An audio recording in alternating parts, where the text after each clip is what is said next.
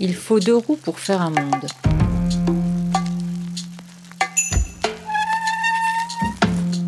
Bonjour tout le monde, c'est Antoine de 12 Regards du Monde, je suis avec Florian. Salut à tous Après des milliers, des millions même de demandes, on vous annonce le lancement de notre podcast Il faut deux roues pour faire un monde. Allez, on vous explique tout ça en deux minutes chrono. Alors d'abord, on vous fait un petit récap. Euh, entre 2017 et 2018, on a voyagé pendant un an dans plusieurs pays du monde avec notre média de partage 12 regards du monde. En gros, on avait un format vidéo principal qui s'appelait Passe-ton relais, où on se posait pour discuter avec un habitant dans chaque pays, et à la fin de l'échange, en fait, on lui demandait de nous confier un objet en nous expliquant sa signification, et dans le pays suivant, on offrait cet objet à une autre personne, et bah, ainsi de suite.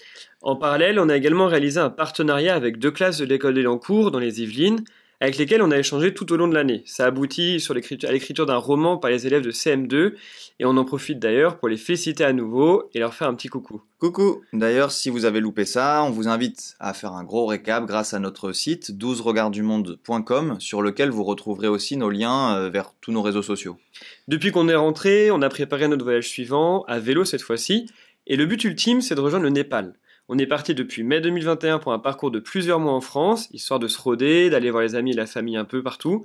Bref, un bon petit entraînement avant de filer vers l'est de l'Europe et qui sait, l'Asie. C'est de là en tout cas qu'est venue l'idée du podcast euh, Il faut deux roues pour faire un monde. Euh, en résumé, un épisode publié toutes les deux semaines dans lequel on vous tiendra au courant de notre itinéraire, on vous dressera le portrait de personnes hors du commun que l'on aura croisées en chemin et on vous conseillera nos meilleurs spots de bivouac. On attend vos remarques, vos astuces sur le voyage à vélo, mais aussi vos conseils d'itinéraire.